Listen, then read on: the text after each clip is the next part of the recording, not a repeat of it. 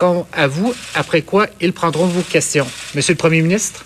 Mon masque comme il faut pour pas faire un Marc Labrèche de moi-même. Donc, bonjour tout le monde. Euh, écoutez, effectivement, on vient de terminer euh, euh, un caucus, toute l'équipe du gouvernement, les 76 députés de la CAC, une partie ici à Québec, mais une partie aussi en vidéoconférence, parce que, bon, évidemment, on est trop à la CAC pour être tous dans la même salle. Donc, euh, c'est pas idéal, mais quand même, j'ai quand même senti que les gens ont hâte euh, de, de, revenir, avaient hâte de se voir. Moi, j'étais content aussi euh, de les revoir. Évidemment, on a, avec 76 députés, des gens qui viennent des quatre coins euh, du Québec, qui nous ont amené beaucoup de questions, beaucoup de commentaires, les préoccupations des Québécois. Puis essentiellement, ben, deux préoccupations importantes actuellement, c'est la santé de l'autre côté, l'économie, euh, retrouver euh, les emplois qu'on a perdus dans toutes euh, les régions du Québec.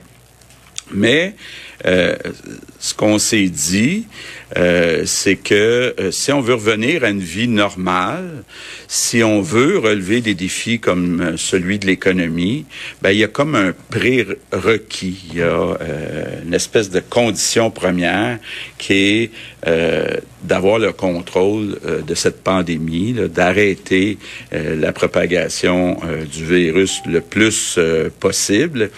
Puis évidemment, là, puis je le répète encore une fois, c'est une responsabilité qui est partagée, que j'ai besoin de partager avec tous les Québécois. Euh, moi, j'aurais beau euh, mettre en place euh, toutes les mesures possibles, puis notre gouvernement, puis notre ministre de la Santé, puis notre ministre de la Sécurité publique peut mettre toutes les amendes, puis les règlements, puis les consignes. Il reste que euh, on a besoin de la collaboration des Québécois. On le sait, euh, une grande partie des cas euh, de transmission, ça se passe dans les maisons. Donc, on peut pas commencer à aller vérifier tout ce qui se passe dans toutes les maisons du Québec. Donc, je fais encore un appel aux Québécois, Québécoises peut pas faire euh, des gros parties à l'intérieur et euh, ne pas respecter euh, la distanciation puis le port de masque.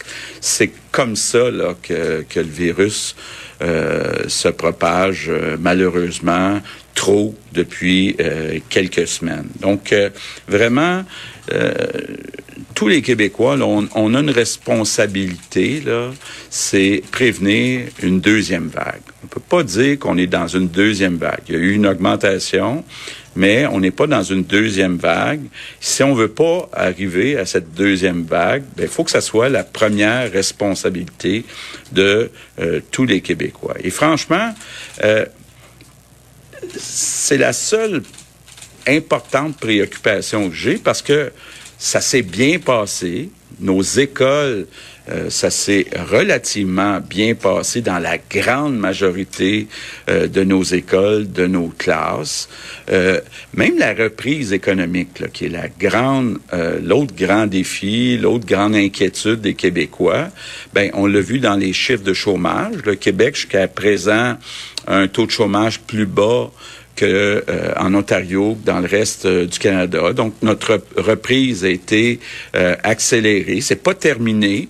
Mais je veux vous dire qu'on on y travaille quand même très fort. D'abord, Investissement Québec, je les rencontre une fois par mois, puis ils font du travail, et puis il y a eu une fusion dans chacune des régions du Québec, et puis ils essayent d'aider toutes les entreprises. On veut essayer d'aider euh, puis de sauver toutes les entreprises. Dans certains cas, ça va être plus euh, compliqué parce qu'il y a des changements structurels. La pandémie amène des changements structurels. Il y a des industries euh, où ça va être plus dur où euh, certains emplois pourront pas revenir. Je pense entre autres au commerce de détail. Il va rester un, commerce de, du détail, de détail très important au Québec, mais il sera pas aussi important en nombre que euh, ce qu'on avait avant. On le sait, de plus en plus de, de Québécois euh, achètent en ligne ça pose un autre défi économique sur lequel euh, Jean Boulet travaille très fort. C'est toute la requalification des personnes qui vont devoir aller dans un autre secteur, je pense entre autres à toutes les technologies de l'information, c'est sûr là que tous ceux qui acceptent d'aller étudier en informatique, là, ils manqueront pas d'emploi euh, dans les prochaines années. Mais il y a d'autres secteurs aussi euh, qui sont intéressants. Il y, a, il y a des postes qui vont s'ouvrir en éducation, en santé, dans le secteur de la construction, dans plusieurs secteurs. Donc, euh, on est en train, effectivement, là, de mettre en place euh, tout ce processus de requalification, comment on peut aider financièrement les personnes qui retournent aux études pendant un certain temps. Mais c'est certain que la pandémie a amené euh, des changements euh, structurels. L'autre changement qui, qui s'est accéléré avec la pandémie, c'est que les économistes prévoient que le ralentissement des échanges commerciaux internationaux va se poursuivre pendant des mois, des années. Donc, ça veut dire concrètement que nos entreprises vont pas pouvoir compter autant sur la croissance des exportations, mais ça ouvre une opportunité importante de remplacer une partie de nos importations par des produits fabriqués au Québec. Donc, on va beaucoup aidé, entre autres Investissement Québec est, euh, est en train d'identifier les secteurs où on pourrait produire plus au Québec, des produits qui habituellement étaient euh, importés. Mais là aussi, j'ai besoin des Québécois. Il faut essayer d'avoir le réflexe d'acheter québécois. Donc, de regarder est-ce que c'est fait au Québec, est-ce que c'est fabriqué au Québec, de privilégier les produits qui sont euh, fabriqués au Québec. L'autre chose aussi qu'on veut accélérer, toujours en économie, c'est toute l'économie verte. Vous le savez, on a beaucoup de projets de trains, tramways, camions électriques, autobus électriques. Euh, on essaie. bon, évidemment, euh, on va attendre les annonces. Euh, le premier ministre qui s'éternise un peu dans le small talk, il fait souvent ça. mais quand même, mot rassurant sur la relance économique. je vais être curieuse de savoir tantôt ce que François Lambert va en penser, notamment à propos évidemment de la transformation de certaines branches de notre économie. Là, François Legault qui donnait l'exemple du commerce au détail qui est appelé à se transformer. On sait que les Québécois achètent de plus en plus en ligne. Il a clairement dit là que, que ça allait euh, réduire évidemment le nombre euh, peut-être d'entreprises qui misent sur le commerce au détail. Mais un truc que j'ai trouvé particulièrement intéressant et c'est ce que je voudrais euh, discuter avec François Lambert tantôt, le ralentissement des échanges internationaux qui va se poursuivre selon les économistes pendant des années. donc certaines entreprises d'ici qui vont devoir remplacer une partie des importations par des produits fabriqués au Québec c'est on voit peut-être aussi une nouvelle opportunité d'affaires euh, pour pousser justement l'économie locale. On sait que c'est un des chevaux, euh, des chevaux de bataille de François Lambert. Bon, euh, rapidement aussi les deux préoccupations, on le sait, la santé, économie. On nous rappelle que même si on donne des amendes, on a besoin de la collaboration de tous et de toutes. Les rassemblements dans les maisons, ça semble ce qui est problématique en ce moment. C'est pas le temps de faire des parties à plusieurs, 15-20 dans une maison, dans le sol, c'est pas une bonne idée.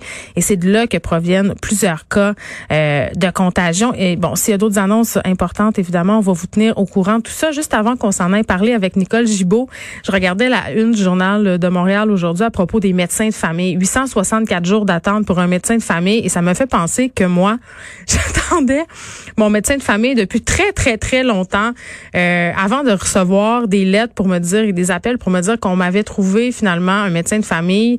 Euh, mais à chaque fois je reçois une offre, entre guillemets, de médecin de famille, ça s'adonne tout le temps que ce médecin-là ou cette médecin est vraiment très, très loin de chez nous et m'offre une plage horaire, une seule, tel jour, telle date, et si je peux pas y aller, bing, bang, boom, on passe à un autre. Si tant est que c'est arrivé trois fois que je pouvais pas me rendre euh, à, ce fameux rendez-vous avec des médecins différents qu'on me proposait, et j'ai reçu cette fameuse lettre et j'étais tellement insultée, pour vrai, une lettre gouvernementale pour me dire, Madame Peterson, nous avons essayé de vous trouver un, médecin de famille, mais devant votre refus et euh, d'accepter le médecin qu'on vous propose, on vous retire du programme.